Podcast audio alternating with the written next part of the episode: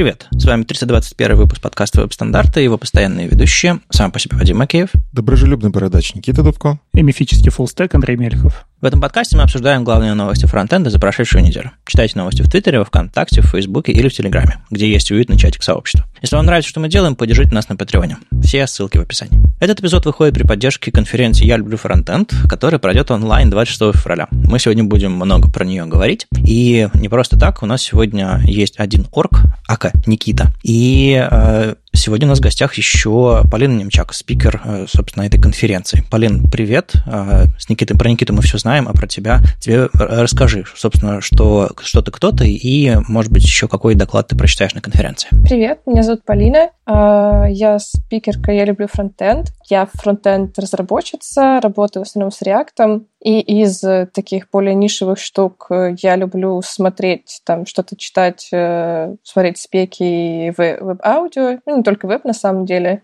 И я одна из э, простых таких людей, которые посещают собрания working group, именно аудио. Ну и из нефронтендового я люблю также там изучать разные странные языки, вот, и также учусь на биотехнологии. Вообще звучит круто. А откуда в твоей жизни, если коротко, веб-аудио взялось? Э, ты как-то к музыке, к аудио еще к этому имеешь отношение? Не то чтобы прямое, но мне всегда было интересно. Я немножко там когда была младше, занималась диджеингом, там помогала организовывать какие-то драм вечеринки в Москве. Поэтому мне, мне всегда было интересно именно с технической зре- точки зрения поизучать звук. И вот я немножко лежу в эту сторону, изучаю вот э, цифровую обработку сигналов, немножко начала изучать плюсы, потому что очень много как бы музыкального софта на плюсах сделано, и интересно ходить, э, в общем, в сорцы браузеров, смотреть, как это все реализовано, там, какие баги есть и так далее. И, соответственно, сама API шка Web Audio, как, как она есть. Круто. Ну, ты попала в правильную компанию. У нас тут э, тоже есть люди, которые любят копаться в сорцах браузерах и вообще разбираться. А я думал, весь drum bass делают на фруктах, а фрукты написаны на Delphi. А, ладно, давайте не превращать это во Frontend Weekend. А, у нас тут новости, поэтому а, двигаемся дальше. А, собственно, мы сейчас поговорим про всякие события немножко, немножко пронесло, включая «Я люблю фронтенд», а, новости браузеров. Всякие новые штуки появляются в спеках, popup хотят переписать, а, кто-то пишет базу данных на CSS, да, вы меня слышались. В общем, мы будем говорить про всякую дичь, а во второй половине подкаста подробнее поговорим про конференцию Альбер Фронтенд, что там будет интересного. Так что это... Начинаем с событий, но будет дальше много чего другого. Кажется, мы забыли сказать, что будет «Я люблю фронтенд». А я должен в очередной раз напомнить, да, что 26 февраля пройдет конференция «Я люблю фронтенд», и какая-то она в этот раз совсем глобальная, начнется очень рано, буквально с 14 февраля пойдет всякая активность, про которую мы сегодня тоже еще поговорим. Не только доклады 26-го, но вот и как-то постепенный разогрев людей. Будет много всего, и уже 26-го непосредственно доклады, так что можете участвовать сильно заранее, а можете прийти в субботу и послушать. Наверное, дальше мы вернемся к этому поподробнее. Сколько там докладов? Штук, штук 7, кажется, да. В общем, э, программа мощная. Но, как обычно, э, ребята хотят сделать из конференции не просто конференцию с, с докладами, а что-то побольше, помощнее. Но, опять же, об этом поговорим чуть дальше. Так, что еще у нас происходит из э, событий? А, у нас, нам принесли в календарь Краснодар Фронтенд Мини-Конф. Собственно, 23 апреля пройдет в Краснодаре, в офлайне. Там даже принесли ключик Online Falls. У нас э, такая система, что э, он, если, онлайн, если онлайн false, то можно не писать онлайн. Но, но люди все равно пишут, потому что программисты команд. Приходит маленький офлайн э, в Краснодар. Ребят, пока особо ничего нет, но есть какой-то план уже сделать 4-5 докладов, около сотни участников, и они принимают заявки на доклады. Так что, если вам интересно,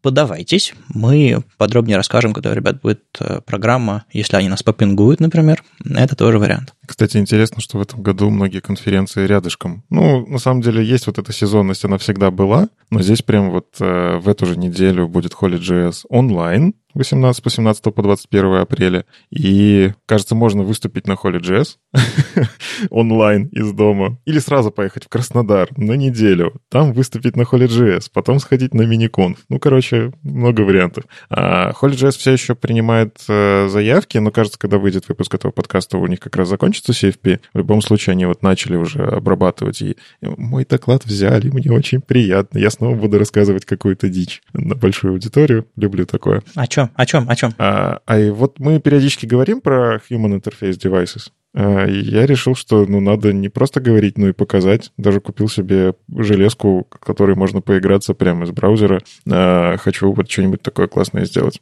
Интерфейсы для человеков, понятно. Ну, там они немножко бесчеловечные.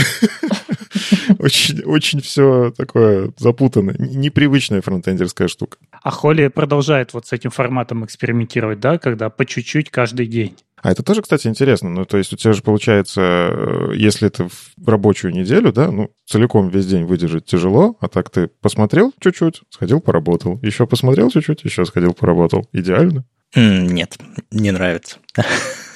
Ладно, э, у нас еще одна конференция есть. Я также, да, хотела бы упомянуть э, конференцию более нишевую, так как я упоминала, что люблю веб-аудио. Будет конференция, веб-аудио-конференция интернациональная. В этом году она будет во Франции, в Каннах. Она каждый год в разных странах, но единственная в прошлом году была онлайн. И до 15 марта открыта call for papers. Э, соответственно, если кто-то работает с аудио или там, делать какие-то ресерчи, еще что-то, э, можете подаваться, рассказывать. Э, там самые разные темы рассматриваются там и доступность аудиоприложений была в прошлом году, например, и там какое-то прототипирование MIDI-контроллеров э, в вебе, это как ты можешь сначала это все в браузеры накидать, а потом сделать настоящую железяку, которая делает примерно то же самое. Вот, и она будет 6-8 э, июля, поэтому вот кому интересно посетить, тоже можете как бы запланировать время если вы хотите в июле побывать в Каннах, а, у вас нет более интересной причины, чем вот эта конференция. Там просто еще крутятся баннеры с побережьем, и это выглядит как... Не знаю, вот представьте себе, вы, вы на работе приходите и говорите, хочу съездить на веб-аудиоконференцию. Он говорит, да, конечно, езжай в Канны. И на вас так смотрят. Ну, езжай. Ладно, в общем, а, если кто-нибудь доберется, расскажите обязательно. Мы позавидуем. Ну и к новостям браузеров. В прошлый раз без меня, понимаете ли, взяли, обсудили Chrome.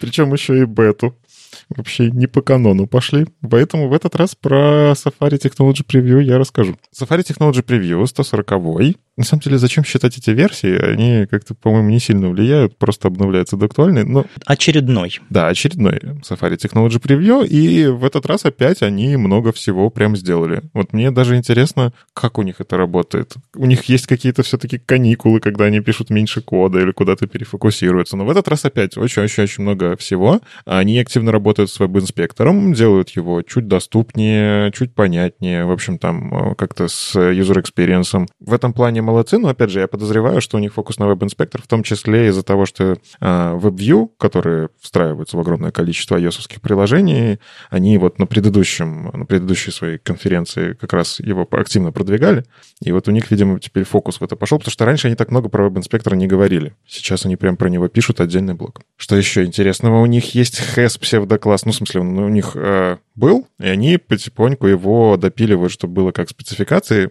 Я нашел несколько интересных вещей. Во-первых, они добавили поддержку HAS, внутри которого есть нот, и это немножечко взрывает мозг. Теперь уже можно будет на селекторах программировать просто. У тебя есть отрицание и возможность включить элементы, у которых внутри что-то не находится. Я боюсь представить, как им пришлось это по перформансу выкручивать, потому что когда находится по дереву, его найти проще. А когда у тебя не находится, тебе в любом случае нужно обойти все дерево целиком и понять, что ни один из элементов не подходит под этот селектор. А селектор нот ведь у нас уже с некоторых пор сложный сложный. А, во-первых, туда можно в ноты, ноты вкладывать. Во-вторых, там можно более сложные вещи писать. В общем, э, это действительно такая вот... Э, я смотрю на это и думаю, где-то это, эти, я это, эти скобочки видел. Лисп, что ли? Ну вот отсюда, знаешь, вот эти говорят, а зачем вообще дают задачи на обход деревьев там иногда разработчикам? Так вот, если хотите разрабатывать браузер, это то, чем вам придется заниматься половину времени, мне кажется. И что еще интересного, они сделали так, чтобы внутри HES перестал работать Visited. А, и это на самом деле правильная штука, я про это не задумывался, но типа Visited в браузерах, он, э, он позволяет вам, допустим, раньше позволял, старые времена, э, темные, позволял детектить, что человек уже посетил эту ссылку, и таким образом собирать какие-то метрики. Вы могли сделать страничку, на которой куча-куча страничек, не связанных с вашей страничкой, и Visited просто полили, что ага, он заходил на эту страничку, ну, то есть собирать прям историю из браузера. И поэтому браузеры очень много чего сделали, чтобы Visited был чуть более чем бесполезный. То есть он полезен пользователю, он подкрашивает как-то так, э, стилизовать можно, чтобы пользователь это видел, а разработчик получить информацию, а Visited не может. Так вот, Has же на самом деле интересная история. Has, внутри которого лежит Visited, может дернуть ссылку, например, background какой-нибудь и картинка. И здесь уже начинается оборачивание в контейнеры и так далее. И вот они это пофиксили. То есть э, подумали про это, и кажется, вот, оп, мы снова в security брешь нашли. Ну как нашли? По факту, пока это выйдет до продакшена, опять же, придется ждать. Но интересно, что даже про такие штуки нужно думать. То есть реально у нас селектор HES, он настолько мощный, что на нем можно сейчас много чего ломать и придумывать какие-то такие security проблемы. А, еще интересного, на самом деле, и там много всякого по CSS они поработали с цветами, они активно работают над Color Mix, Color, ну, в общем, всякими этими функциями, которые позволят на лету вам делать какие-то схемы прикольные. Но мне еще понравилась история про Web API, они включили у форм метод request submit. Ну, то есть про реализацию этого метода мы уже как бы там раньше говорили, а теперь он включен. В чем отличие от обычного submit? Submit это вы просто жмете, и все, браузеру не остановить этот паровоз. Он уже пытается отправить форму, и что бы там ни произошло, он по факту уже пошел там под запрос, get запрос, неважно, что-то там начинает крутиться. Request submit — это браузер. Вот я сейчас запрошу submit, но скажи, пожалуйста, есть там ошибки какие-нибудь, еще что-нибудь? Ну вот сделаем предварительно, вот все ли там ок. Очень полезный метод, и он включен теперь по умолчанию будет э, в Safari, когда это выйдет. Э, и, ну, по-моему, это очень классно. Это прям позволит работать с формами удобнее. И HTML скрипт элемент supports. Та штука, про которую мы говорили в Chrome, в Firefox, что вы можете у скриптового элемента, например, сказать, поддерживаются ли модули, и из JavaScript определить, да, поддерживаются. И, например, по-другому сделать какую-то там загрузку бандлов и еще что-нибудь. И это тоже реализовано в Safari. То есть этот метод, который мы говорили, о, прикольно, он интересный, его взяли и везде реализовали. То есть оказалось, видимо, не сильно сложно и очень полезно. Ну и будем жить немножко счастливее в этом мире. Ну и на самом деле у них там, там надо прям почитать. Вот, то есть у них там WebAuthn, Accessibility, Privacy, SVG. Они просто вот залезли во все части браузера и что-то маленькое, а где-то и не, не маленькое починили. А, прям насыщенные а, релиз-ноуты обязательно почитайте. Ну вот я такие вещи заметил. Может, вы заметили еще что-то интересное? Я заметил, что в очередной раз они много чего интересного сделали, но очень скучно об этом рассказали. И, грубо говоря, чтобы вам самим понять, что они в 140-м Safari Technology Preview сделали, вам нужно пойти все выше, э, все эти э, трекеры и копать, копать, копать, или просто послушать, как Никита об этом расскажет. А если бы это написали ребята, не знаю, из какого-нибудь даже в блоге про бету хрома, они бы развернули все это человеческими словами, чтобы разработчики поняли. К сожалению, пока они до сих пор пишут changelog. Но, к счастью, у них иногда выходят отдельные статьи. Но им кажется, это не так нужно, понимаешь? Это была подводочка, Никита, это была подводочка. Ну что такое? Прости. Да, собственно, статья Introducing the Dialog Element э, вызывает вопросы. Э, вопрос главным образом, ну, кроме того, что радует, что они начинают статьи писать, вернее, продолжают писать статьи, а не просто сухие чейнджлоги, а она еще вызывает вопросы, типа, подождите, а так это ж с 37-го хрома диалог есть в браузерах, и что нового? В чем, в чем сенсация? Мы поддержали, да, все, типа, типа 8 лет спустя, 8 лет прошло, ребят, с, с тех пор, как э, диалог в хроме появился. Не, ну, понятно, что да, мы поддержали, и, естественно, они не пишут, что, типа, мы 8 лет над этим работали, и, э, и наконец наконец-то э, жевали клей, все дела. Нет, э, ничего такого не было в, в этом блокпосте. Они смело, четко и уверенно пишут. Но это не просто игра, они игнорируют весь, все 8 лет э, развития браузеров, они говорят, наконец-то спецификация дошла до того состояния, что там продумано все в отличие от реализации 8-летней давности. И еще мы работаем с, со всеми браузерами, чтобы э, реализации во всех браузерах подтянуть под новую обновленную спецификацию и так далее, и так далее. То есть э, есть большая вероятность, что реализация в Safari сейчас хорошая, а реализация в Chrome сейчас не очень хорошая. Я всех этих нюансов на самом деле не знаю. А, как минимум, не, в Chrome может быть не то чтобы плохая, а в смысле а, менее совместимая с текущей спецификацией или хуже там по доступности, еще что-то такое. А, кстати, в, в Firefox тоже скоро элемент диалог включится, и будет все хорошо. Интересно, я вот открыл статью и примеры. Понятное дело, в Safari в обычном не работают, в Firefox не работают, а в Chrome они работают наполовину, получается. И я правильно понимаю, что модального диалога в Chrome пока нет? По-моему, в Chrome есть модальный диалог. у, тебя, а у тебя не работает или, или тесты не работают? У меня кнопочка недоступна, которая завернута в элемент диалог. А, этот вопрос, да. Так что вот такая статья, которую, чтобы даже прочитать, нужно поставить бета-браузера. Но это не первый раз, это не первый раз. А, а знаете, вот э, даже в плане того, как оно не работает, я бы сказал, что лучше всего оно ведет себя в Safari.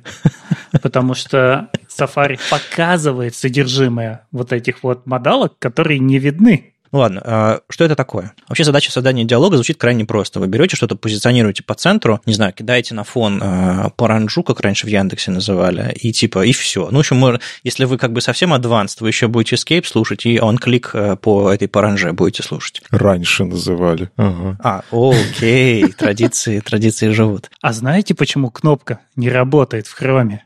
Я нашел. Они накосячили в HTML, они открыли TagPay, не закрыли его, и Safari это проглатывает и рисует кнопку «Показать модалку», а Chrome нет.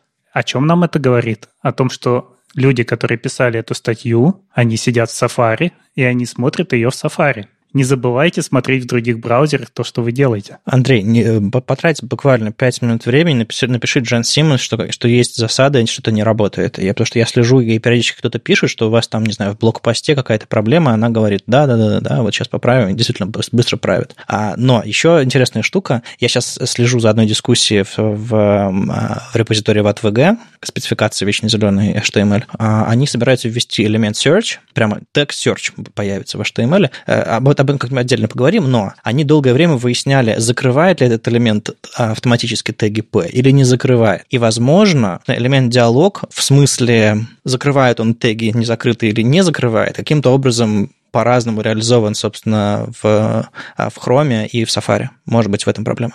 В общем, тег диалог это, кроме того, что тег, это еще набор API, а, который позволяет вам делать очень, очень крутые вещи. И я, на самом деле, а, никогда глубоко в него не копал, и, наверное, только из этой статьи, и спасибо, собственно, ребятам из WebKit за это, а, осознал, что есть не просто диалог, а есть два типа диалога. Есть модальный, а есть обычный. И, собственно, для этого есть как раз два отдельных метода. Можно сделать диалог.open, а есть диалог.openModel. И, собственно, модальный диалог будет вести себя одним образом, он будет поверх а, всех индексов, кстати. Вам не нужно это делать вручную. А обычный диалог будет, э, ну, просто диалог будет открываться, и вы сможете взаимодействовать со всеми остальными частями страницы. И в обычном диалоге не будет вот этой паранжи э, псевдоэлементом э, кстати, его отдельно можно стилизовать. А, и немножко по-разному все будет вести. На самом деле, вот диалог я вот еще не смотрела, что там но интересно по поводу, на самом деле, стилизации, потому что часто там какие-то элементы, которые в браузере нативные, их вообще не дают стилизовать, либо это как-то очень сложно. И вот интересно, как это будет вот в диалоге. Все, все ли там будет стилизуемо, будет ли это удобно разработчикам, или разработчикам будет также удобно делать div поверх и там ловить клики на области э, снаружи, ну, как бы модального окна. Насколько я понимаю, это все уже хоженое минное поле, там уже расчистили дорожки, и вроде бы браузеры уже не пытаются сделать вещи, которые постилизовать нельзя. Ну, то есть самые последние исключения из стилизации были связаны, там, не знаю, с, с всякими псевдоклассами типа first letter и прочими штуками, которые просто, ну, не допускают определенного уровня стилизации. А все, что было до этого, еще, может быть, каким-то образом вызывало проблемы. Сейчас все элементы, которые попадают в браузер новые, они вполне себе стилизуемы, и браузеры, разработчики спецификации понимают, что у разработчиков есть потребность потребностей. Ну, то есть я могу допустить, что, что допустим, там псевдоэлемент backdrop, с ним что-нибудь совсем дикое сделать нельзя, но ребята в статье написали, что он, его можно анимировать, его появление, например, что он не просто раз и есть, а вы можете прямо какие-то нужные вещи с ним сделать, и вроде бы проблем не должно быть. Я уверен, что там найдутся какие-нибудь узкие случаи, где что-нибудь как-нибудь не работает, но в целом я очень позитивно настроен. А, кажется, браузеры врубили, что разработчикам нужно иметь доступ ко всему. И вот эти вот все примитивы, типа поп-апа, атрибутов поп-ап, они с собой даже стили особо никаких не тащат, они просто сейчас будут полагаться на атрибут hidden, у которого в браузере по умолчанию написано display none. Вы можете взять этот display none, переписать на display block и сделать так, чтобы ваш pop-up появлялся с анимацией. То есть вот настолько все гибко. Более того, там еще другой а, API, который позволяет вам использовать формы не для того, чтобы отправлять на бэкэнд какие-то запросы, например, а просто для того, чтобы в ваш код обратно а, возвращать какие-то данные. Это очень круто. Вы внутрь диалога вставляете форму и пишете method dialog. И если внутри этого, этой формы вы сабмитите button type submit, например, какую-нибудь вещь, то value этой кнопки вы можете получить по событию а, этого диалога ваш код. То есть, по сути, вы получаете промпт. Диалог и это одна из причин его появления, вообще сейчас, как его начали продвигать, чтобы все эти алерты, конфермы и промпты, а, встроенные браузерные, которые стопают исполнение JS, кстати, а, что, что самое интересное, чтобы их, наконец-то, можно было заменить чем-то встроенным браузерным. И вот эта вот функциональность промпта, куда вы можете ввести что-то и получить данные обратно в ваш, ваш код, э, реализованы диалогом. Вы используете формы для того, чтобы наконец-то на клиенте что-то делать, а не просто отправлять данные. Это выглядит очень круто. Очень рекомендую эту статейку прочитать, разобраться и что ли начать применять. Потому что вот как, то, что я вначале вам сказал, диалог вроде бы совершенно простая вещь, но написано огромное количество велосипедов, и один хуже другого. И многие авторы библиотек, тот тот же самый Кити Жирадель, пишут, что, ребят, не пытайтесь написать свой диалог, никогда, потому что я написал свой, и я знаю, насколько это сложно сделать его хорошим, и он постоянно итерирует и улучшает его. А тут вот сейчас появится в браузере встроенный диалог, который, кажется, все эти проблемы решает, и, с, эм, и он слушает ваши эскейпы, и эм, внутри себя контейнит фокус, и получает вам, дает вам очень интересные события, там, если кто-то канцелит диалог, или там разные данные передает между диалогом и вашей странице. Ну, в общем, безумно классно, и э, в этом точно нужно разобраться, начать его использовать. А уж браузеры в этом году собираются подтянуть тянуться вроде бы. Есть инициатива Interop 2022. Ну, это, собственно, логичное продолжение инициативы Interop 2021. У них с неймингом все хорошо. А, если помните, мы уже говорили про то, что браузеры действительно объединились и в прошлом году сделали а, обалденную работу, выбрав 5 как они это называют, фокус area, таких областей, в которых они прям все сфокусировались и хотят сделать так, ну, хотели и сделали на самом деле, чтобы тесты, веб-платформенные тесты проходили по именно этим штукам, по вот этим там мы говорили гриды, а, флексы, стики, там, по-моему, что-то с трансформациями было, и я забыл пятое. И пятое. И пятое, да. Вот.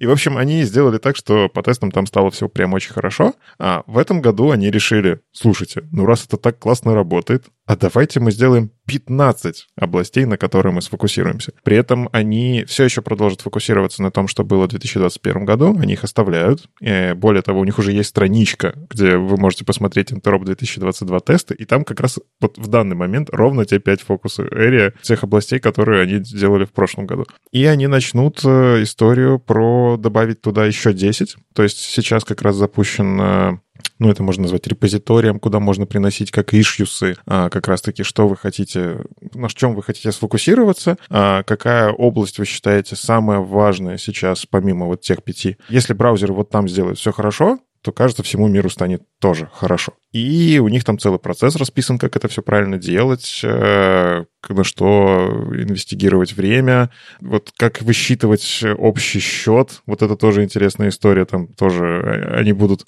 обсуждать, потому что нельзя посчитать его просто просуммировав количество тестов и разделив на количество тестов. Это не совсем корректная метрика. Ну и, в общем, там много интересного расписано. Интересно, что они э, сейчас, вот, допустим, то, что я вижу, э, обсуждают каскадные слои, которые мы тоже обсуждаем и это, кажется, очень интересная вещь.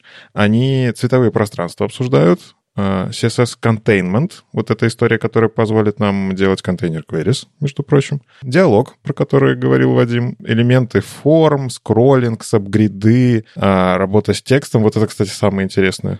То есть фокусироваться на тестах для текста, это просто им будет жесть, как сложно сделать. Вот это, мне кажется, самая сложная часть. Потому что, в принципе, была, по-моему, классная статья, что э, рендеринг текста вас ненавидит. Она как-то так называлась. Э, это именно про браузеры, что там просто реализовать рендеринг одной буковки правильно, это целая история. А браузер занимается этим постоянно. Ну и всякие новые единицы вьюпорта. Но, тем не менее, можно в это еще пока что вклиниться, можно добавить э, какие-то свои вещи, это все еще на уровне дискуссий, но мне этот список прям впечатлил. Ну, то есть представьте, мы говорили, что лет через пять мы будем говорить о том, что, может быть, у нас будут работать там, не знаю, каскадные слои или контейнер queries. А они взяли такие, мы в 2022 возьмем и закроем 90% тестов. Оно будет работать во всех вечно зеленых браузерах. У них э, список ишью не просто так, э, у них есть еще там лейблы разные. И а, я вот смотрю на зеленый лейбл Accepted, и кажется, это тот, то, что войдет в итоге в финальный список.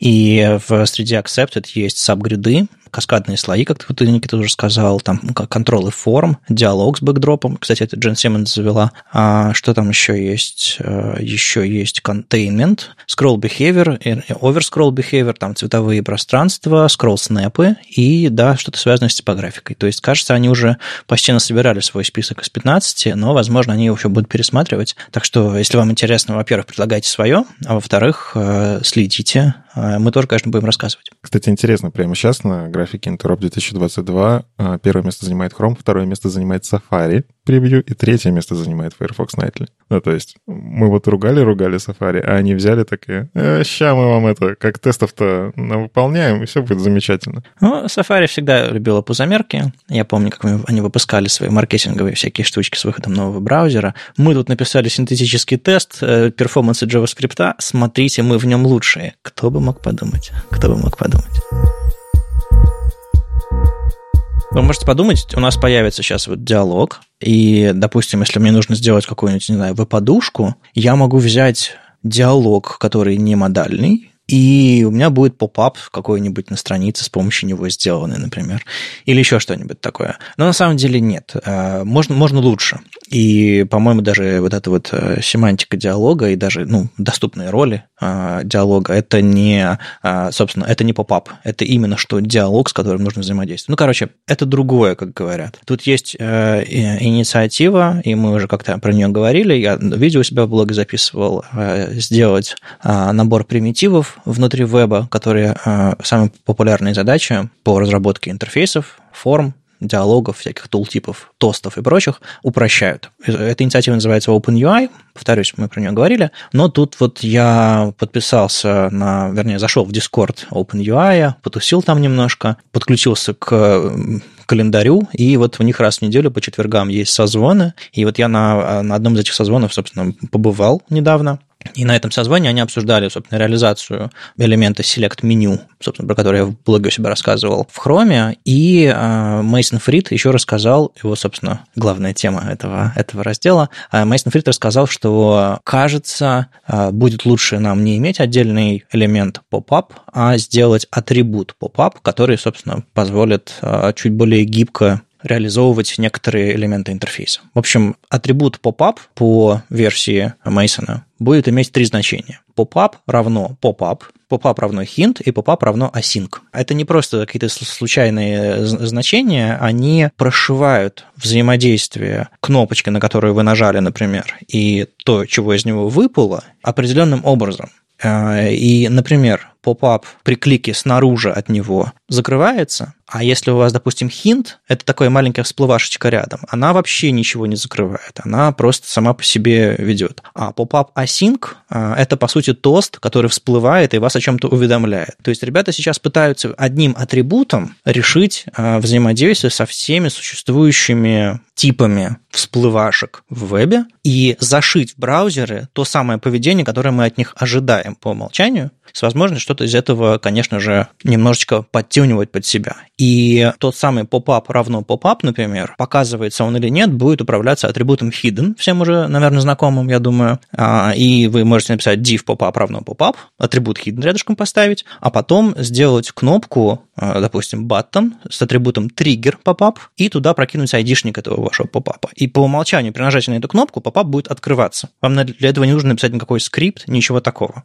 А если вы напишете pop-up равно, допустим, hint, что-то будет другое происходить, там при наведении, например, он будет открываться и так далее, и так далее. То есть они пытаются дать вам возможность на существующий код а, повесить атрибуты, прописать разные взаимодействия между ними, и браузер уже будет а, заботиться о том, как это все работает. Более того, он будет позиционировать правильно и так далее, и так далее. Это просто часть большого сложного пути, и там, конечно же, учитываются и существующие элементы диалог, и потребности разработчиков. Это как бы большущее исследование. Тут сколько экранов, я не знаю, полтора-два десятка экранов. Вы можете почитать более подробно этот пропозал или посмотреть короткое видео, которое, собственно, было записано во время этого, этой презентации на OpenUI. Просто в Zoom записали, и а, ссылка, конечно же, в шоу-ноутах будет. Я вот сейчас подумал, как же тяжело это будет дебажить обычным разработчикам. У нас же что получается? А, раньше для меня HTML это был способ задать прямоугольнички, которые я CSS могу потом достилизовывать. То есть есть стили по умолчанию, но по факту поведения как такового нету и у тебя есть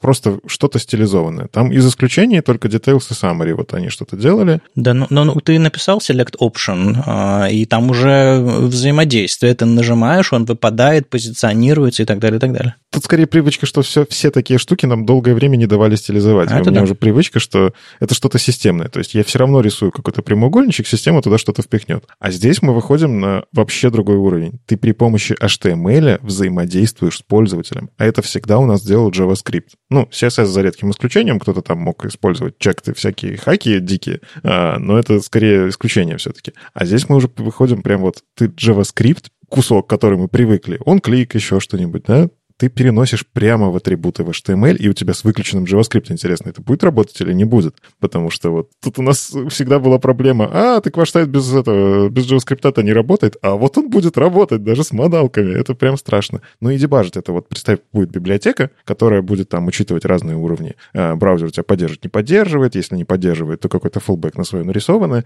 и вот у тебя где-то баг, по которому почему-то попап не закрывается. И раньше бы я только в JavaScript это искал и просто ставил брейкпоинты, как поставить брейкпоинт на HTML. что у меня атрибут там где-то что-то это не стригерился, потому что я на кнопку нажал. Это прям сложно. Но я понимаю, какая колоссальная работа проделана, чтобы это было хорошо, потому что я вот читаю, и кажется, все очень логично. По этой спецификации они продумали прям очень много. То есть я попытался придумать, а вот если бы у меня была вот такая хитро вывернутая задача, а нет, кажется, можно. Так, ладно, а может вот здесь вот, вот совсем хитро вывернутая? Ну нет, в принципе, скомбинировав вот эти атрибуты, можно ее решить. Вообще, мои, как это, аплодисмирую тем, кто это вот э, делал, и это прям настоящий research. Да, выглядит на самом деле очень мощно, и, ну, они пошли немножко другим путем. А, ребята из Microsoft, они просто взяли и на основе каких-то ранних дискуссий OpenUI и тут же вкинули реализацию, собственно, про которую я и видео записал. А эти ребята такие написали очень мощную, мощный explainer, в котором попытались учить, учить, учесть, как оно будет вкладываться, как оно будет взаимодействовать и так далее, и так далее. То есть там очень много всего. И если кто-то из вас сейчас комментаторов э, или, не знаю, там где-нибудь у нас в чате, в Телеграме придет и скажет, да господи, а почему не сделали вот так? Поищите ответ на свой вопрос. Вот как Никита говорит, там очень мощное и подробное обсуждение а, велось в этих всех чатах а, OpenUI, и, собственно, на основе него это все сейчас выдано, выдано сообществу. Но не как готовая вещь, а как вещь открытая для фидбэка. Поэтому, если вам это важно, нужно, заходите в Discord, обсуждайте, а, пишите Мейсону, он, по-моему, там какие-то свои контакты оставлял. Ну, как минимум, зайдите, посмотрите на то, как это выглядело во время презентации, пролистайте слайды, все это, конечно же, доступно. Слава богу, они это разрабатывают достаточно открыто. На днях э, Ли Мейчин написал статью «Да, я могу присоединиться к базе данных в CSS», спойлер, не повторяйте на проде. Он присоединяется к базе данных не через CSS, CSS, а через Houdini, то есть через Paint э, Worklet. Он э, берет библиотеку SQL, он ее даже немножко допилил, потому что из-за специфики работы worklet берет, импортит эту библиотеку, использует э, там, в качестве базы данных, но я заметила, что самая большая проблема была в том, как это все потом отрисовать, потому что просто так отрисовать не получается, и он вот всю статью, большую часть, мне кажется, экспериментировал там с подключением шрифтов, э, с отрисовкой этого всего. Ну, это на самом деле проблема того самого Гудини, которая изначально в нем и была, и в целом проблема ворклетов из-за того, что они должны быть безумно легкие. А тут он, блин, SQL засунул ворклет. они должны быть безумно легкие и безопасные, потому что могут запускаться в несколько потоков одновременно. Это как воркеры, только ворклеты. Ну да. И доступ к шрифтам в этом месте, во-первых, он медленный, во-вторых, это не очень секьюрно э, в плане того же самого фингерпринтинга и прочих всяких штук, как у нас любят сейчас говорить. И с самого начала того, как ворклеты, paint-ворклеты появились, э, там, в принципе, было написано, к шрифтам доступа не будет. И то, что он смог подключить шрифты, это на самом деле, кажется, он нашел очень интересный подход. А, ребят, вы смотрели фильм Inception, да? Ведь, ну... Да. Не думайте о слонах. Так вот, а, вот вы меня сейчас кинули в, в нижнем белье в, в этот, сразу на снежную базу. И там уже перестрелка, и все кругом. Это уже больше на довод похоже, чем на, чем, чем на Inception. А, так вот, давайте, может быть, начнем с вот самого, самой первой сцены, с самого первого уровня. Что происходит? То есть у меня на странице есть CSS-файл, в котором написано что и что. И вот давайте потихонечку будем продвигаться вглубь нашего э, сна по уровню и поймем, в каком месте там появляется база данных.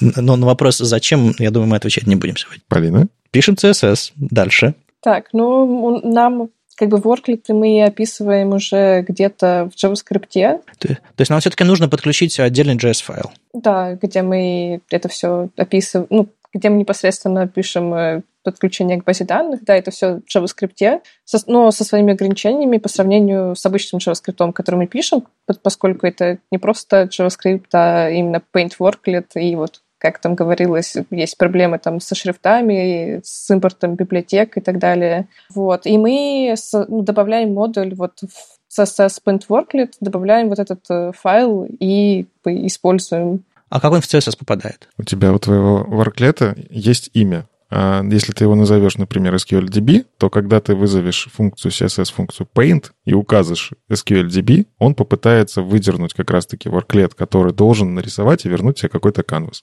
Ну, то есть, по факту, это же вообще, на самом деле, э, заголовок-то желтый. Э, это, это, это мы заметили за версту, да. Но просто э, суть вообще вот этих paint-ворклетов, что они очень сильно размывают понятие CSS.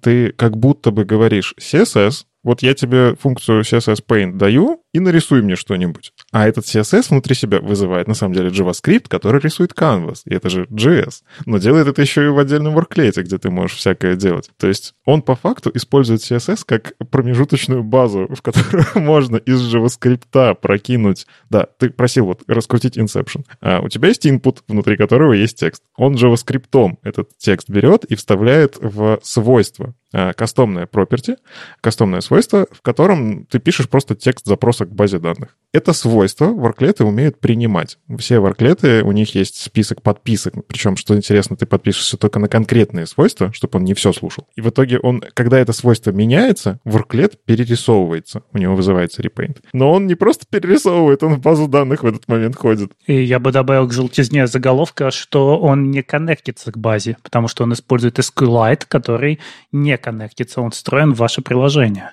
Но это же база, к которой ты подключаешься. Там есть метод connect. Нет, нет, нет, нет. SQLite все-таки отличается тем, что у тебя нет сервера базы данных, а у тебя база данных прямо эмбедится, встраивается в твое приложение, и ты к ней обращаешься изнутри. Ну, он коннектится с такими воздушными кавычками. Ну, у него просто задача, э, он все-таки решил сделать честно, а Paint Worklet, он же должен что-то нарисовать. Поэтому он на этом канвасе пытается отрисовать результат, который ты получил в SQL. И вот, собственно, поэтому он мучился со шрифтами. Просто взять, нарисовать текст в этом канвасе нельзя. Ну, это ограничение Paint Worklet. Но он захотел. Но это на самом деле забавно, что статья-то родилась из твита, который он увидел. в этом твите э, э, шутка над рекрутерами, что мы ищем кого-нибудь, кто может присоединиться к базе данных э, при помощи CSS. Ну, он такой, м интересная инженерная задачка. Хорошо, что не на собеседовании есть время, и взял ее и решил. Вот мне интересно, ему офер дали после этой статьи или нет. Хоть это и шуточный твит, но мне кажется, такие статьи показывают, насколько человек разбирается, как работает браузер. Ну, то есть для многих, вот как, для меня вот сейчас, да, когда мы обсуждали диалог и попап, для меня HTML — это все еще способ рисовать прямоугольнички, и нужно мозг перестроить, что там теперь появляются взаимодействия с пользователем, это нужно учитывать, с этим нужно жить. То же самое Гудини. Гудини — это такая прослойка, которую нужно понимать, что у тебя есть CSS, у тебя есть JavaScript, и они между собой, черт побери, очень активно общаются. Ну, это очень, мне немножко напоминает то видео, опять же, которое записывал себя в блоге, про, про то, как, сколько способов поставить две колонки рядом. Ты берешь и сначала начинаешь с, того, с самого простого, что у тебя есть, а дальше начинаешь просто э, вспоминать весь твой, там, не знаю, 15-летний опыт э, написания фронтенда, какие разные хаки, трюки и так далее могут использоваться для того, чтобы какие-нибудь фреймсеты и прочее. А вот это вот то же самое. У тебя есть какой-то опыт, и на основе него можно насобирать какую-то страшного, страшную, страшную зомби, который работает, совершенно не готов для реальной жизни, но идею доказывает. А вот, кстати, интересно, а, есть же у нас аудио-ворклеты, есть paint-ворклеты. Было бы интересно как-нибудь их между собой совместить. Вот, вот Полина, какой-нибудь, не знаю, эквалайзер, который рисуется в отдельными ворклетами при помощи CSS-свойств, которые еще в базу данных куда-то ходят. Но э, я еще не, не, никогда не, не трогала именно Гудини, но можно, да, поэкспериментировать. Но, кстати, по поводу безопасности тоже есть э, вопрос, а, потому что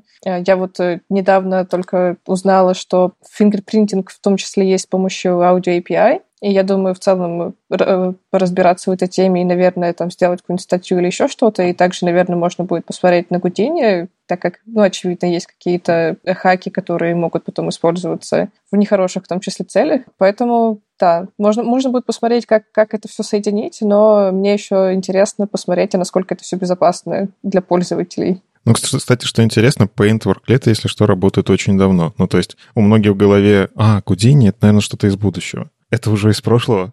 Paint Worklet работают... Э, кстати, сейчас я на всякий случай проверю, а, но, по-моему, они даже э, в Safari уже были. Гудини — это же такое образное название для целого скоупа технологий, что какие-то из них запущены уже были достаточно давно. Я просто про сам Гудини уже лет 10 слышу. Ну, тот же самый Paint API. А вот я вам наврал, знаете, в Firefox не работает. Они делали это за флагом, я точно помню. И, возможно, в тот момент, когда они сокращали людей, и вот это у них была массовая э, приоритизация, что делать. В общем, да, у них не работает. Но в Safari за флагом можно включить экспериментальные фичи, и Paint API работает. Ну, то есть, эта штука уже в настоящем. Кто-то, уходя, взял флаг и унес его в Safari. А, на самом деле, есть такой сайт э, из, из Houdini Radiet. Там можно посмотреть, какие фичи где есть. Э, не уверен, что там все прям совсем up-to-date. Возможно, ну, да, в мае 21 последний раз обновилось. Может быть, стоит освежить, но это Сурма поддерживает. Надо спросить у него. На самом деле не Сурма, это Сережа Рубанов активно поддерживает, а Сурма мержит. Maintained by Сурма. Окей, хорошо. Тогда э, Сережа, Сережа, привет. Э, скажи, если штука актуальна, а если нет, приходи править. А, кстати, про людей из Mozilla, вот автор статьи про диалог, Тим Гуэн, он работал в Mozilla и перешел в WebKit. Так что действительно, немало людей. То есть ты думаешь, он реально такой, этот флаг мой, просто берет на столе, я его забираю, и вместе, знаешь, вот эти картонные коробки, которые обычно рисуют, он туда складывает, эту фичу с собой заберу, вот эту. Нет, просто было бы интересно узнать, сколько на самом деле людей перетекло в тот же WebKit. Дэйв Руперт написал очень хороший такой лонгрид, ну или шортрид, я не знаю, мидрид, а, которым а, рассказал, как правильно злиться на браузере. А почему он называется как грустный молодежный фильм? Когда я уйду, before I go. А, да нет, это просто такая мысль, э, это просто такое состояние, когда тебе немножко грустно и молодежно. Не знаю, э, в общем, это, это э, задает тон самого повествования, что типа финальные мысли на тему, хотя они не на самом деле не финальные, у Дэйва все в порядке. В общем, как правильно злиться на браузеры? Короткий ответ – конструктивно. Следующая тема. Не, ну погоди. Слишком просто. Ты еще скажи, типа, э, сядьте, выдохните и начинайте изливать. Ну, конструктивно. Ну, хочется подробностей. Э, браузеры — дико сложные машины.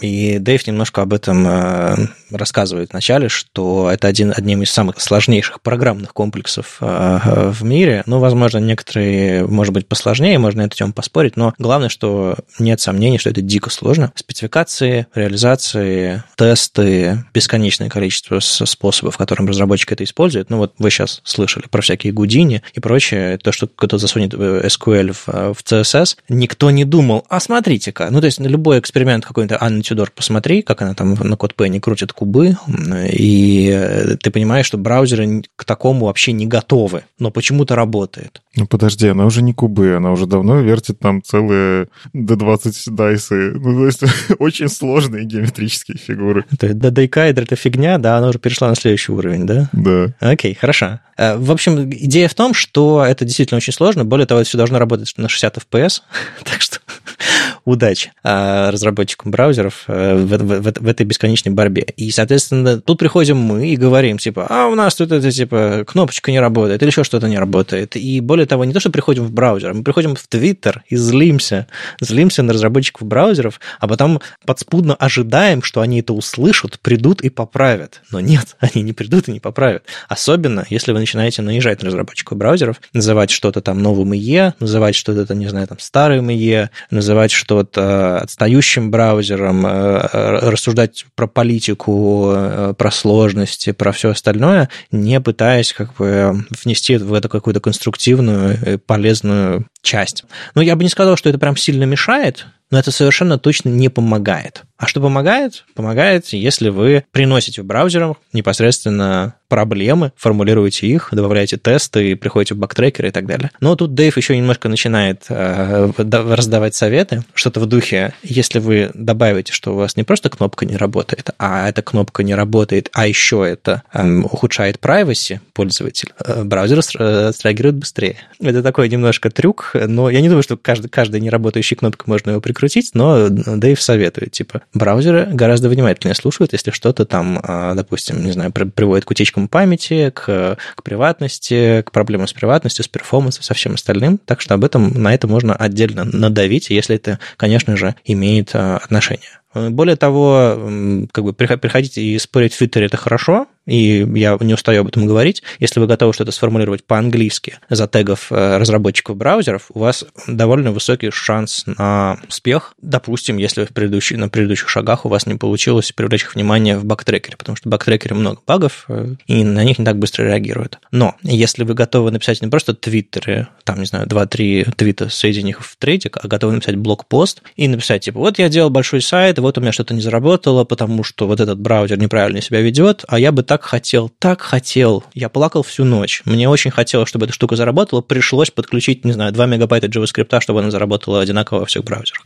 Какую-нибудь такую слезную историю написать, говорит Дэйв, и затегать разработчика браузера в Твиттере. И это еще лучше заработает. Ну и ставить звездочки ищем, говорить спасибо разработчикам за то, что они сделали, делать демки, в которых не половина вашей кодовой базы джунгли, горилла и банан, а свойство работает зеленое, свойство не работает красное. Вот такие простые вещи, которые очень легко потом превращаются в веб-платформ тесты. Ну и не забывать, что веб это work in progress, и все это на самом деле прямо на живую.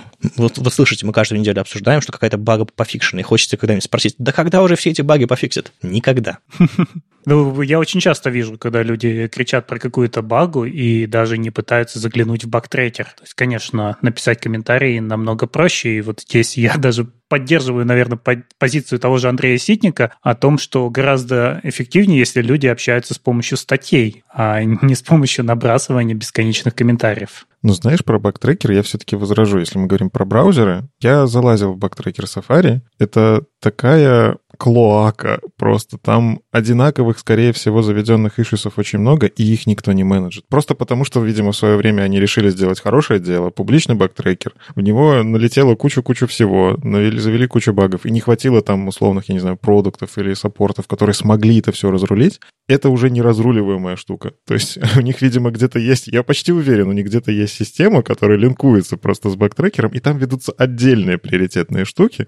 А, ну и чтобы публично было видно, что мы что-то делаем, она вот как-то между э, с этим всем провязана. Ну, WebKit — это же open source проект, он всегда был в этом трекере. Другое дело, что действительно есть э, отдельный баг-трекер конкретно у Safari, с вещами, связанными там с интерфейсами, с разной с интеграцией с платформой, с кодеками, со всем остальным, э, совершенно точно существует, туда, туда переносит. Иногда об этом даже в высших видно слышно. Но, Никита, здесь дело не только в браузерах. Я очень часто вижу, что вот какие-то вопросы, такие даже вопросы с набросами, на них уже давно ответили. И если ты зайдешь в баг, в issue, там расписано прямо подробно, почему сделано так. И вот если ты в это вчитаешься, у тебя меньше будет этих самых набросов. Ну вот как в самом начале статьи, действительно, Дэйв говорит, что не забывайте, что браузеру надо работать на 60 плюс FPS. И это, возможно, важнее, чем решение какой-то маленькой фичи, которой вот вы очень хотите, чтобы она была. Ну, знаешь, мы же все-таки пользователи. То есть я сейчас пытаюсь какую мысль. Пользователь не должен думать, почему продукт сломан. Он должен им пользоваться и получать... Ну, типа,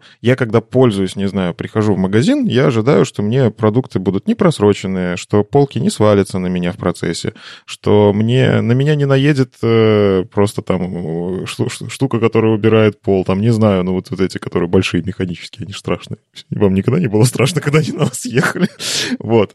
Они пищат громко предупреждает о своем появлении. Все нормально. А я в наушниках просто хожу. Ну ладно. А, суть в чем? У тебя ты потребитель браузера. И мы, на самом деле, как разработчики, мы, конечно, можем относиться с пониманием, но я хочу, чтобы продукт работал. Другое дело, что он бесплатный, я не могу с него ничего требовать, да? Вот это вот нюанс. Опять же, я не говорю, что мы должны хейтить браузеры, а, но вот эта история про «а давайте с пониманием, они же там тоже люди», они делают продукт. Этот продукт должен быть качественным. Вот история про веб-компат в этом плане мне нравится. Они фокусируются на максимум боли, они пытаются сделать, чтобы и разработчикам, и пользователям в том числе, как, э, как это, side effect получился. То есть разработчикам стало легче, и пользователям тоже стало легче. Это всем добро. Но когда что-то не работает, да, надо кричать в Твиттере, я считаю. Ну, типа, если на это долго не обращают внимания по каким-то, не знаю, политическим причинам, ну, типа, мы не будем это делать, потому что нам там, в принципе, мы не, мы не думаем там про privacy слишком много, поэтому нет, мы не потому, что мы уволили половину штата, а потому, что у нас privacy. Я вот еще хотела добавить то, что на самом деле порог входа для, для того, чтобы поправить какой-то баг именно в браузере, очень высокий. Я не только про то, что как бы там нужно разбираться в коде э, браузера, а, но и про то, чтобы стать контрибьютором, нужно, чтобы тебя кто-то порекомендовал. Ну, как бы э, в мире JavaScript все-таки привычнее, что ты идешь на GitHub, там, не знаю, форкаешь, э, не знаю, предлагаешь какую-то фичу или исправляешь какой-то баг, и там это все мержишь. Э, браузерами это все немного сложнее, и так как э, ресурсы вот этих людей, которые уже запрувлены, уже что-то делают, они ограничены, и тяжело туда как бы достаточно тяжело туда попасть, то, тоже как бы создает такую проблему, что ты не можешь взять и пофиксить какой-то баг, даже если ты знаешь как, а, просто потому что у тебя еще есть долгий процесс э, становления контрибьютором там, в условный Chromium. Ну, там это все действительно очень сложно устроено. Другое дело, что если ты знаешь внутренности, ты можешь гораздо более точно объяснить, описать проблему а, и подождать, пока кто-то другой исправит. Я думаю, такие низковещащие фрукты хватаются и исправляются на ура. И я бы не называл все-таки нас просто потребителями. Это open source, и потребители — это вот люди, которые просто берут браузер и пользуются им, а мы разработчики. И это продукт открытым кодом, и мы не должны к нему относиться как просто потребители. Но это так не работает. Ну, я все-таки больше согласен с Полиной. В Chromium так просто не законтрибьютишь. WebKit так просто не законтрибьютишь. Firefox, в принципе, тоже очень сложен, потому что они вообще разложили по папочкам, и там поди пойми, куда вообще контрибьютить надо. А мне как... Э, я, я, допустим, все-таки, хоть и копаюсь в коде движка, я понятия не имею, куда мне вообще чего, как и правильно это сделать что мне вообще нужно предпринять для того, чтобы пофиксить баг, который я, в принципе, в голове представляю, как пофиксить. Я с тобой соглашусь, что мы, как разработчики, наверное, более понимающе относимся, потому что у нас точно такая же история. У нас тоже есть свои пользователи, которые к нам приходят и говорят, вот вы там вообще все, отказываюсь от вас, у вас там это цвет не подходящий мне, недостаточно зеленый, все, отвратительное приложение. Ну, да, мы вот тоже живем в такой парадигме, мы более понимающе относимся. Я здесь согласен с Дэйвом, что нужно говорить спасибо, когда что-то починили. Вот он прям это выделил, и я зацепился за это. Говорите спасибо. А, потому что, опять же, личная история. Вот я очень люблю делать pull-реквесты там, где рядышком где-нибудь Вадим ходит. Потому что у него, вот, даже не знаю, у него где-то там скрипт написанный, или он каждый раз просто руками действительно берет и набирает на клавиатуре. Спасибо за contribution. И приятно. А есть те же самые ребята, к сожалению, из Mozilla, которые просто мержат молча. Мне это всегда так немножко грустно. Ну, то есть я так принес в МДН что-нибудь хорошее, а они просто замержат. Есть ребята, которые еще и ребейзят и мерджат молча, как свои изменения. Ауч.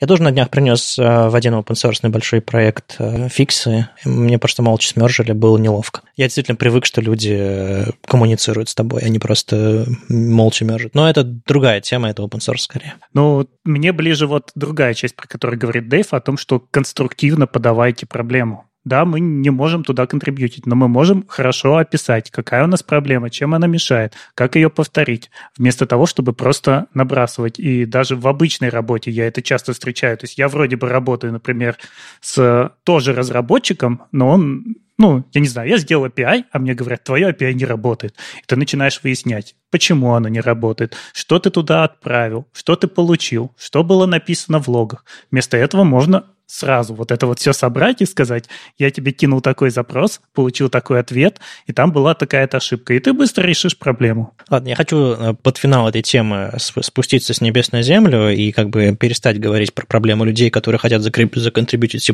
код, но у них нет возможности. Э, я хочу спуститься на уровень наших слушателей и нас самих, на самом деле, для, для нашего самого массового use case. Если у вас есть проблема, как минимум знайте, где находятся бактрекеры браузеров, в которых эти проблемы возникают. Пользуйтесь поиском, находите, разбирайтесь, узнаете, что такое есть ночные релизы, тестируйте в них. А, вот это вот базовое знание, без них, ну, как бы вы совершенно беспомощны, если вы сталкиваетесь с большими серьезными проблемами в браузерах, которые, естественно, никуда не будут деваться, новые фичи, а, старые фичи. Разбирайтесь в том, как работают браузеры, где находятся трекеры а, и кому можно постучать в окошко, если вдруг что-то не работает. Мне кажется, это очень важное знание. Слава богу, браузеры у нас э, open source или как минимум достаточно открытые, чтобы слушать нас, разработчиков. Этим, этим важно и нужно пользоваться. Ну и тут мы приходим к, к тому, чтобы подробнее поговорить, поговорить про конференцию, которая пройдет 26 февраля а, в онлайне. Кстати, я уже не помню, а был хоть один э, «Я люблю фронтенд» конференция в офлайне? Там была же какая-то? Конечно, две. Их было две, да. Первая и вторая. Извините, у меня просто э, от ковида память отшибла. А... Более того, ты на них, по-моему, ну, на одной ты точно выступал. А, ты подожди, ты на обеих выступал, нет? Да, не помню. Потом ввел третью, которая была онлайн. Вот ввел, помню, было в студии. Я по дороге в студию ударился лицом об столб. Было классно. А вот тогда я все забыл, точно. Ладно, а что будет в этом году, я совершенно не знаю. Не потому, что я об столб ударился, а потому что я страницу, а, на которой, собственно, все будет, э, получил в чатике, в Телеграме в виде HTML-страницы от Никиты перед, перед началом записи этого эпизода. Поэтому я ничего не знаю, и мне дико интересно, что все-таки будет. Э, я знаю дату, 26 февраля, я знаю, что будет э, какое-то количество докладов, и все. И что, еще, что, что будет какая-то движуха рядышком. Не какая-то, а прям две недели движухи. На самом деле, да, с сайтом почему немножечко затягивается, потому что очень много активностей, и хочется ну, сразу в эту движуху взять и погрузить. Если сильно заранее, может, люди как-то это и, и не придут. Мы очень хотим сделать э, что-то интересное с вот этим всем онлайном, сам по себе онлайн, если взять просто в один день запихнуть классическую конференцию, двухпоточную, трехпоточную, переключайтесь между табиками, смотрите. И весь день сидите возле своего ноутбука, смотрите классические доклады со слайдами. Вот я лично в это уже перестал верить. Ну, то есть, по первости, оно, может, как-то заходило, привычка еще была к офлайну, и такой, ну ладно, посмотрю на ноутбуке, никого не пообщаюсь ни с кем, ну, как-нибудь переживу.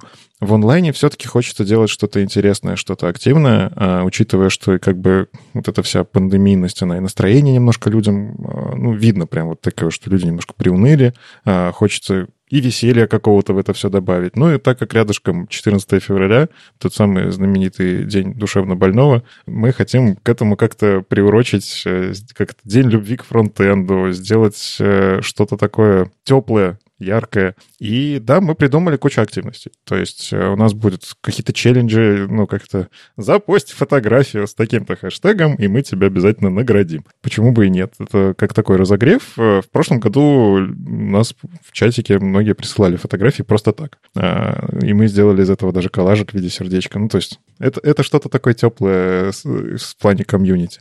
У нас будет э, ну, собственно, вот подкаст, который мы сейчас записываем, да, это тоже такое взаимодействие с сообществом веб-стандарты. Я, я здесь сейчас шапочку такой, шапочку организатора снял, шапочку э, ведущего подкаста надел. У нас действительно есть история, что некоторые конференции закрываются и просто проводятся. Ну, не в смысле закрываются вообще, а закрываются от внешнего мира, проводят внутри себя, и как-то мы сами по себе, мы сами себе строим сообщество. А я вот искренне верю, что нужно общаться с другими сообществами, вовлекать друг друга, делиться какими какими-то клевыми идеями, э, потому что вот в этой коллаборативности рождаются порой потрясающие вещи. Вот мы когда на Я, Я Talks делали, тоже соединяли людей из разных сфер, там, из React View, из э, разных open source, мы видели, какой классный результат из этого получается, когда люди, о, а мы ж могли поговорить. Это так здорово, мы, оказывается, у нас много общего, мы можем что-то делать. И это не просто доклад, где человек поделился своим мнением, ну так, вот у меня сильное мнение, я его высказал, в онлайне еще мне никто особо перебивать не будет потрясающе. И пошел дальше там, выключил камеру, пошел заварил кофе. Никакого конструктива, мне кажется, в этом нет. Когда можно сделать какие-то дискуссии, а, пообщаться с сообществом, сообщество в том числе тоже может принести классный фидбэк. Ну, в общем, мы с этим хотим тоже поработать. То есть, смотри, 14 э, числа э, фото, фото в рамке, то есть можно постить фотки. 15 собственно, выйдут веб-стандарты. Это будет второй день этого календаря. Да. Да, дальше что там происходит еще? Третий — это, ну, вот формат «Доктор Код», который э, вместе с подкастом мы обречены, они запускали. Вот это такие психологические трудности обсуждаются, и на самом деле такой взлетевший формат. Мы захотели, ну, мы поговорили с Женей, и Женя Кот, собственно, тот самый доктор Кот, он, да, клево, давайте сделаем что-то позитивное. То есть попробуем поиграть в историю, что не все так грустно. не, может, мы и не обречены.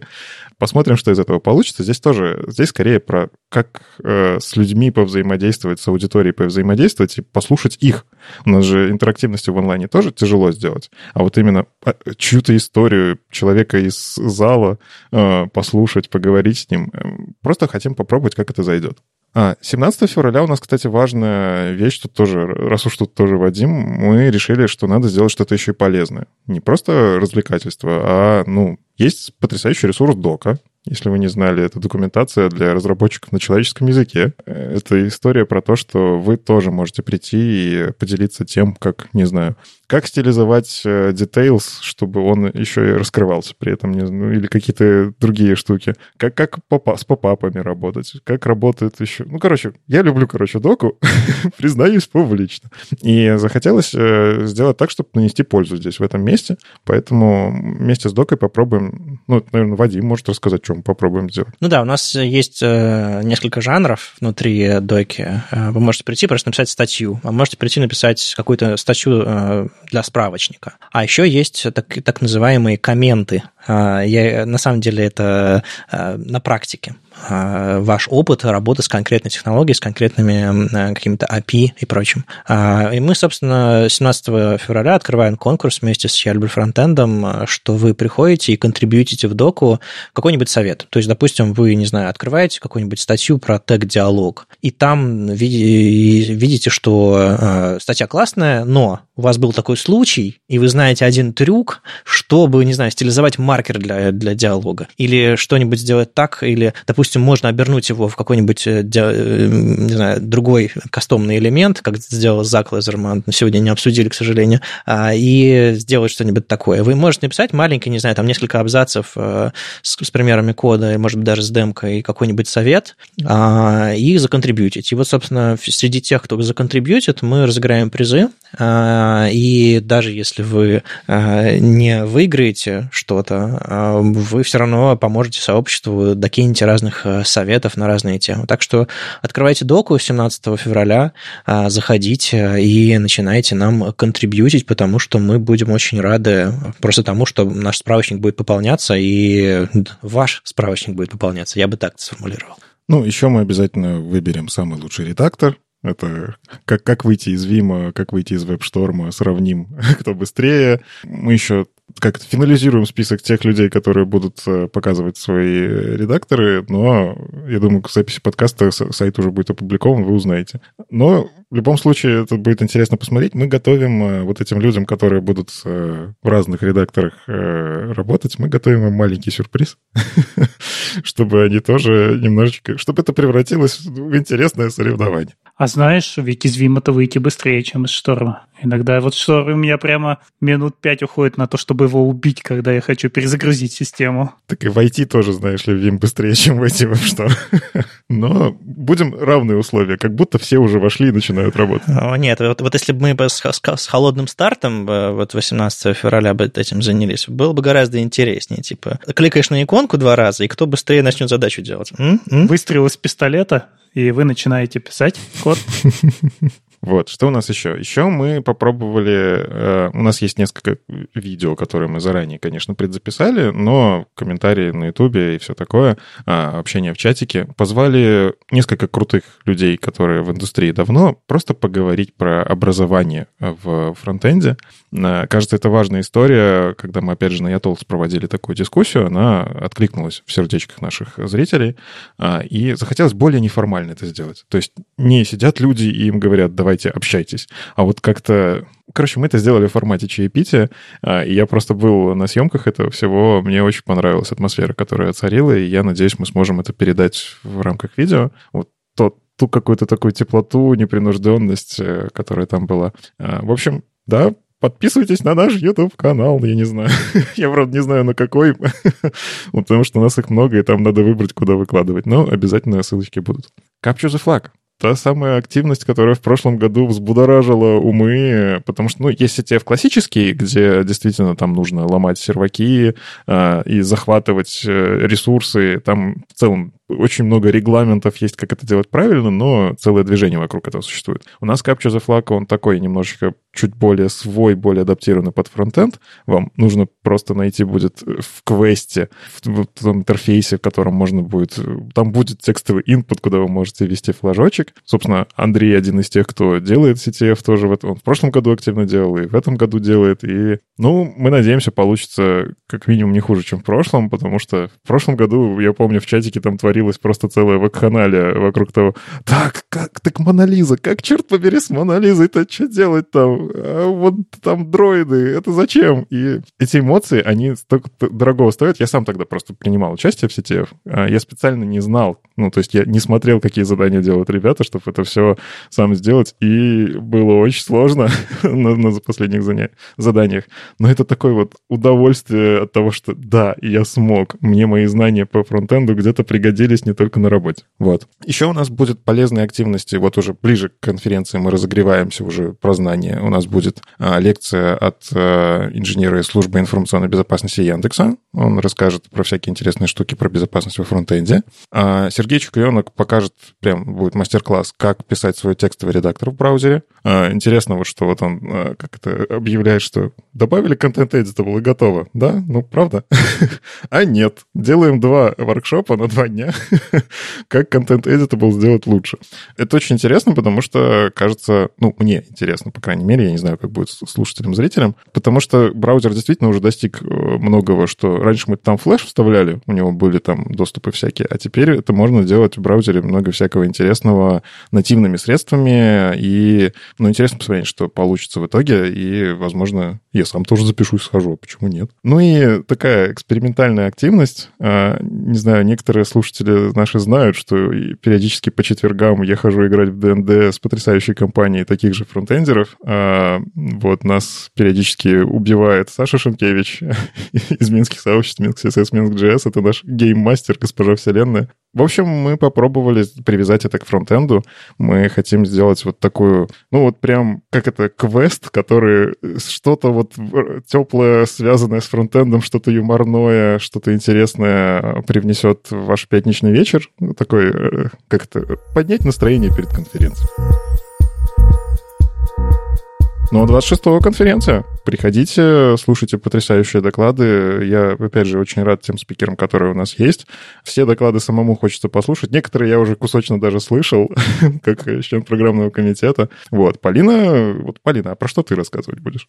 А я буду рассказывать про разные, про, про дом, про разные пишки, что чем можно измерять. А, то есть там начиная от э, простых свойств, там типа inner width, inner height, и там уходя там в viewporты, там в термины, спецификации и так далее. На самом деле, э, я уже делала небольшой доклад про Visual Viewport API на английском, и я буду в том числе использовать информацию оттуда, но я вчера внезапно поняла, что существует еще как бы мета name viewport, и на самом деле он нормально не задокументирован так как в спецификации он не входит в стандартные как бы свойства name. С этим тоже есть сложность в плане того, что а как он вообще считается, что вот э, там а, заходишь куда-нибудь на MDN, и там написано, что он может быть там изначально у мобильных э, браузеров э, э дефолтный, может быть 980 пикселей, а может быть не 980, вот, и тоже такая прям тема, о которой я не задумывалась, а вчера как задумалась и тоже включу вот в доклад.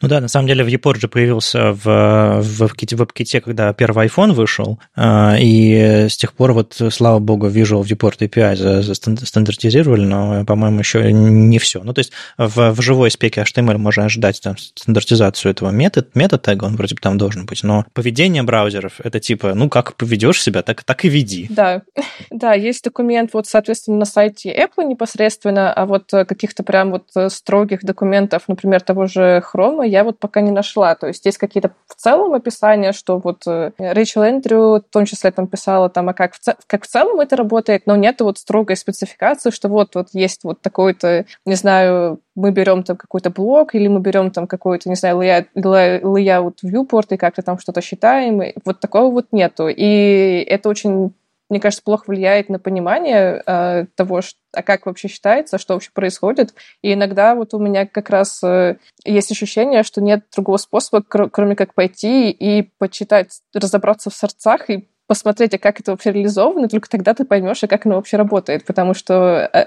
как бы описания нормального нету. А люди вообще не устанут э, после всех этих, сколько там, недели, двух недель э, этого календаря э, перед конференцией? Я смотрю как количество событий, которые мы обсудили перед, перед этой программой. Э, по сути, это, это, это сколько там, две-три недели информации каждый день, это такой фестиваль. Э, не, не, нет чувства, что, что людей это добьет? Или, или не обязательно все подряд смотреть? Ну, во-первых, это действительно выборочно. То есть, если хочешь посмотреть только, не знаю, предмартовского доктора Кота, можешь только его посмотреть. И потом прийти там на конференцию, и там тоже выборочные доклады. Ну, то есть мы делаем онлайн бесплатное событие, мы никого не загоняем, ну, если кому-то это будет интересно, нам будет приятно, что наша работа прошла не зря.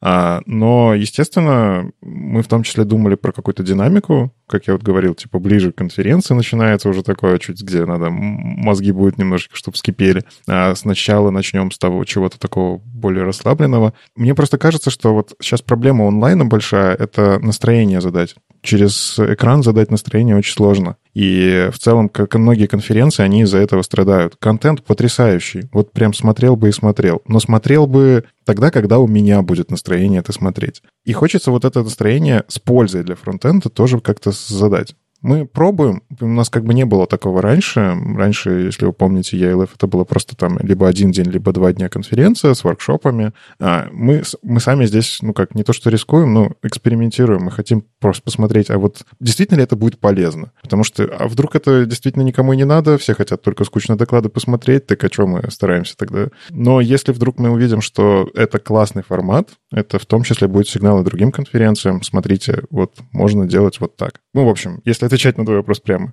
Нет, смотреть все не обязательно. Добавляйтесь только туда, куда хотите, и то, что вам интересно. Мы постараемся, чтобы было интересно все. Ну, не знаю, как вы, я дико жду э, два доклада с, с этой конференции, ну, кроме, кроме, кроме Полины, потому что он такой исследовательский, и ты, и ты не боишься ходить в те места, которые не документированы даже. Мне кажется, мне кажется, в этом особый кайф. Еще парочку людей, которые буду рад видеть, это Антон Немцева. Я сто лет не видел его докладов, а раньше он как бы гремел и, и, и звенел на, все, на, на многих конференциях, а он про веб-компоненты собирается рассказать. Тема классная, мы от них никуда не денемся, даже если вам они не нравятся, то может делать крутейшие вещи и на кастомных элементах, и на Shadow, DOM и так далее, а он, как, как кажется, хочет э, покритиковать их немножко или просто разобраться, как они работают. Это клево. Ну и плюс э, София Валитова «Цвета в CSS» — это тоже такой исследовательский доклад, э, копающий глубже обычного. То есть мы, мы, мы все привыкли к докладам, которые типа, ну вот у меня был случай на работе, вот как я его решил. Это круто, это мы обмениваемся опытом, мы от этого все становимся лучше. Но когда люди копают глубже в спеке, в, в сами подходы или просто в недокументированные вещи, я всегда, вот по крайней мере со своей, со своего опыта, со, со своей жизни в этом в отрасли, э, дичайше э, люблю такие доклады, так что в программе есть для меня интересно. Так, спасибо вам, что собрали такую программу. Э, не везде есть доклады. Тут, тут даже нет ни одного, ни одного доклада про React, я правильно понимаю, да? Ну, мы же про фронтенд говорим, а не про ограниченное количество людей, которые пишут на каком-то фреймворке. Сейчас простите все те, кто оскорбились, что «но я же пишу на Vue, я тоже фронтенд». Там есть один доклад по ТС, все. Вы не чувствуете себя обманутыми с этого момента. Но тут отличие еще в том, что конференция, она не коммерческая, и у нее нет CFP. То есть это полностью курируемая программным комитетом конференция, где контент ну, зависит от того, что показалось интересным программному комитету, а не то, что привлечет, например, больше людей, на что можно продать больше билетов. А вот это, это интересная особенность. К, к слову про некоммерческую конференцию, я сейчас открыл в соседних вкладках э, страницу ELF, а в другой вкладке, вернее, в соседнем окне э, страницу Web Standards Days, и мне такое ощущение, как будто Никита скучает по конференции. Дико похоже, как она устроена на, на, на сайт Web Standards Days. Наконец-то кто-то заметил. Да, дело в том, что у нас э, после того, как Вадим на одной из конференций, разгромил лендинг конференции прям очень сильно. Типа, у вас тут фу, у вас тут заголовков нет, у вас тут все отвратительно. Ну, объективно ты был прав, да, действительно там делали лендинг не очень. У меня теперь есть э, личная причина верстать это самому руками, а, и эти сайтики, они действительно сверстаны. И... Handcrafted. Мне нравились странички веб-стандартов, поэтому страничка конференции ELF в чем-то действительно напоминает, как минимум, структурой, что у нас там есть раздел со спикерами, которые не в модалках модалках. Ну, вот это вот, когда спикеров прячут за модалку, ну, блин, это же люди, которые делают эту конференцию. У вас там есть календарь, потом э, программа, потом, собственно, доклады, а потом отдельно про спикеров. Ровно так же, как на странице Web Standards Days, что вы фотки двинули в другое место, даже не продублировали фотки. Ну, то есть, и смотрю и радуюсь. Кстати, э, что интересная особенность, когда первый Яндекс Субботник в 2009 году был, я тоже верстал таблицу с расписанием, тоже руками. Я не помню, клали мы ее на сайт или просто распространяли э, каким-то другим образом, но я помню, что я сверстал таблицу с расписанием еще тогда. И из этого на самом деле потом э, родилось расписание конференции Web Standards Days тоже. То есть э, какая-то преемственность, немножко full circle, короче, замкнулась. Ну хорошо, всякие там конкурсы, всякие, вся, всякие дела там будут происходить, а какие можно а, после конференции получить приятные штуки? Наверное, наверное видео выложите, наверное, наверное э, людям какие-то призы раздадите на Capture the Flag. Расскажи, расскажи об этом подробнее немножко. Ну, конечно, все эти знания постараемся, чтобы остались в интернете по общедоступным ссылкам, то есть даже те же воркшопы, если я правильно помню, мы постараемся записать и выложить. Ну, то есть, может быть, на них нельзя будет попасть всем сразу, потому что ну, формат воркшопа, а, хотя, опять же, мы думаем над этим, у нас еще есть время подготовиться. Короче, это про то, чтобы подарить знания. Мы любим фронтенд, но странно его любить в ограниченном сообществе, типа мы вот здесь любим, а вы любите неправильно. А, вот. Мы хотим подарить эти знания, и спасибо нашим спикерам, которые в этом участвуют, и тем, кто с нами э, решил, ну, может, кто-то рискнул, может, кто-то радостно решил э, вот сколлаборироваться в рамках вот этой недели э, подготовки, двух недель подготовки к конференции.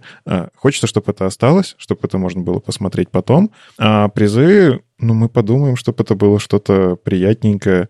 А, опять же, мы, а, как это, вспомнили про твит Андрея, где он написал, а я вот не люблю мерч. А, и мы в этом году дадим возможность отказаться от мерча, если кто-то хочет. Ну, типа, я выиграл, мне приятно, но мне вот эти ваши все загрязняющие экологию штуки не нужны. Я просто, например, наоборот, э, хламовщик в этом плане. Я очень люблю любой мерч с конференции, потому что для меня очень важны воспоминания. Это прям такая важная штука, очень эмоциональная. Просто у тебя других вещей дома нет. Ты носишь только то, что ты на конференциях подхватил, да?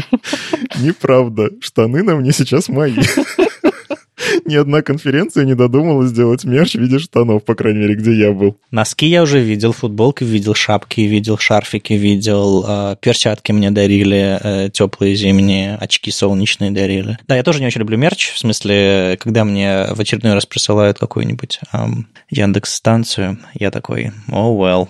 Эм, да. Эти проблемы бедных айтишников, да? Да, да, да. Ну, Яндекс-станцию мини. Мини, мини, мини, мини. Но в любом случае мы постараемся сделать что-то приятное, эмоциональное. То есть, ну, вы, наверное, заметили, что э, тут, э, как я как член программного комитета, и ну, у нас в целом программный комитет такой, я бы не сказал, что он заржавевший. Он вот именно, что он эмоциональный. Он такой, хочется сделать что-то душевное, а, и мы вкладываемся в то, чтобы это были классные эмоции. Если получится, мы будем очень рады. Если не получится, ну, я верю, что у нас получится. Я хочу подтвердить, что провернуть такое, чтобы вам дали карт-бланш и очень многие вещи можно было бы сделать просто интересные, как вы хотите. А внутри большой компании, которая переживает, собственно, имидж и все остальное, это, это бесценно и очень хорошо. Я просто хочу, чтобы все еще раз оценили, что у ребят получается что-то такое провернуть, и это, этого много сто, многого стоит. Наверное, тут надо сказать спасибо Яндексу, что они дают возможность сделать конференцию, которая не наполнена спикерами из Яндекса и не обвешана баннерами Яндекса как-то пытаются просто помогать сообществу и за счет этого повышать свою узнаваемость в сообществе. Знаешь, мне даже кажется грустно благодарить за это Яндекс. Хоть я сам из Яндекса и должен тут с тобой согласиться, но мне в целом кажется, когда компания делает закрытые мероприятия и такие, нет, мы только своих будем показывать, в этом есть что-то неправильное. Да, у Яндекса есть Яндекс Субботники в этом плане, но это формат такой, когда Яндекс делится своими знаниями, которые ну, ну, есть внутри Яндекса, и это ценная штука. Но классно, да, что есть такое что-то рядом более правильное, потому что мы же про сообщество. В компании, если закрыться, тогда и будут там в компании велосипеды вот эти все рождаться, э, БМы появляться, я не знаю, ну вот что-то, что компания внутри себя придумала и такая на весь мир. Классная вообще история комьюнити — это коммуникации. Это возможность пообщаться с кем-то снаружи, привести кого-то снаружи, и из этого может родиться что-то потрясающее. И я вот хочу делать такие вещи.